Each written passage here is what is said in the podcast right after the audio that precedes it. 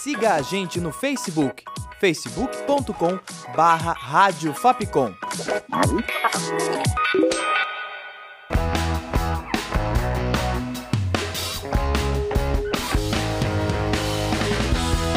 Rádio Fapcom. O som da comunicação.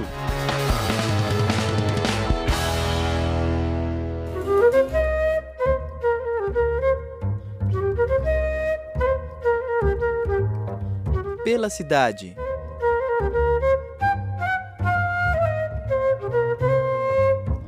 Olá, ouvinte! Eu sou a Carol Costa e começa agora mais uma edição do Pela Cidade. Eu apresento para você o Pavilhão das Culturas Brasileiras.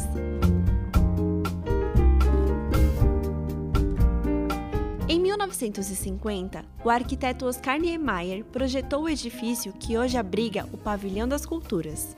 No mesmo período, ele foi tombado pelos órgãos de patrimônio histórico municipal, estadual e federal. O edifício sediou eventos como a Bienal das Artes de São Paulo em 1953 e o Pavilhão dos Estados durante o quarto centenário de São Paulo em 1954.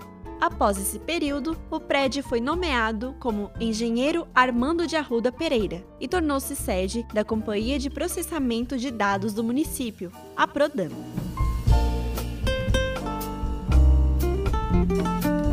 Em 2006, o edifício volta a ser um espaço cultural e em 2008, a Secretaria Municipal da Cultura contratou o escritório Pedro Mendes da Rocha para adaptar o prédio ao uso de museu. O Pavilhão das Culturas Brasileiras foi inaugurado em 11 de novembro de 2010. Tem o objetivo de abrigar exclusivamente obras e peças dos diversos povos brasileiros.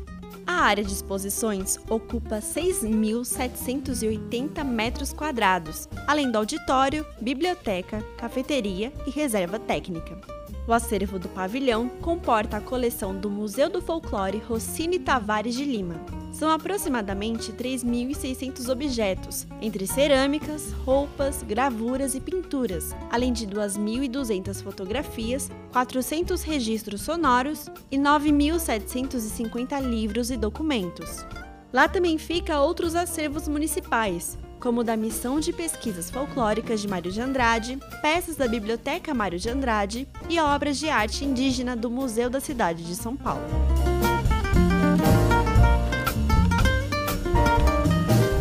Pavilhão das Culturas Brasileiras fica no Parque do Ibirapuera, na Avenida Pedro Álvares Cabral, sem número. A entrada é pelo portão 3 para carros e portão 10 para pedestres. O horário de funcionamento é de terça a domingo, das 9 da manhã às 5 da tarde, com entrada gratuita.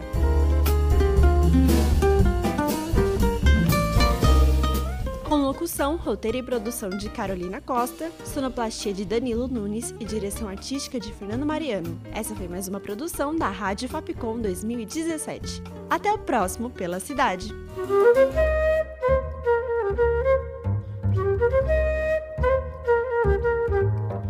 Pela cidade.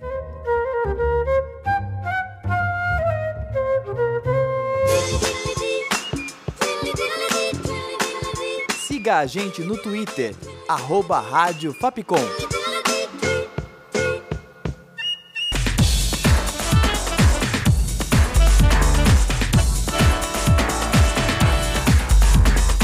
Rádio Fapcom.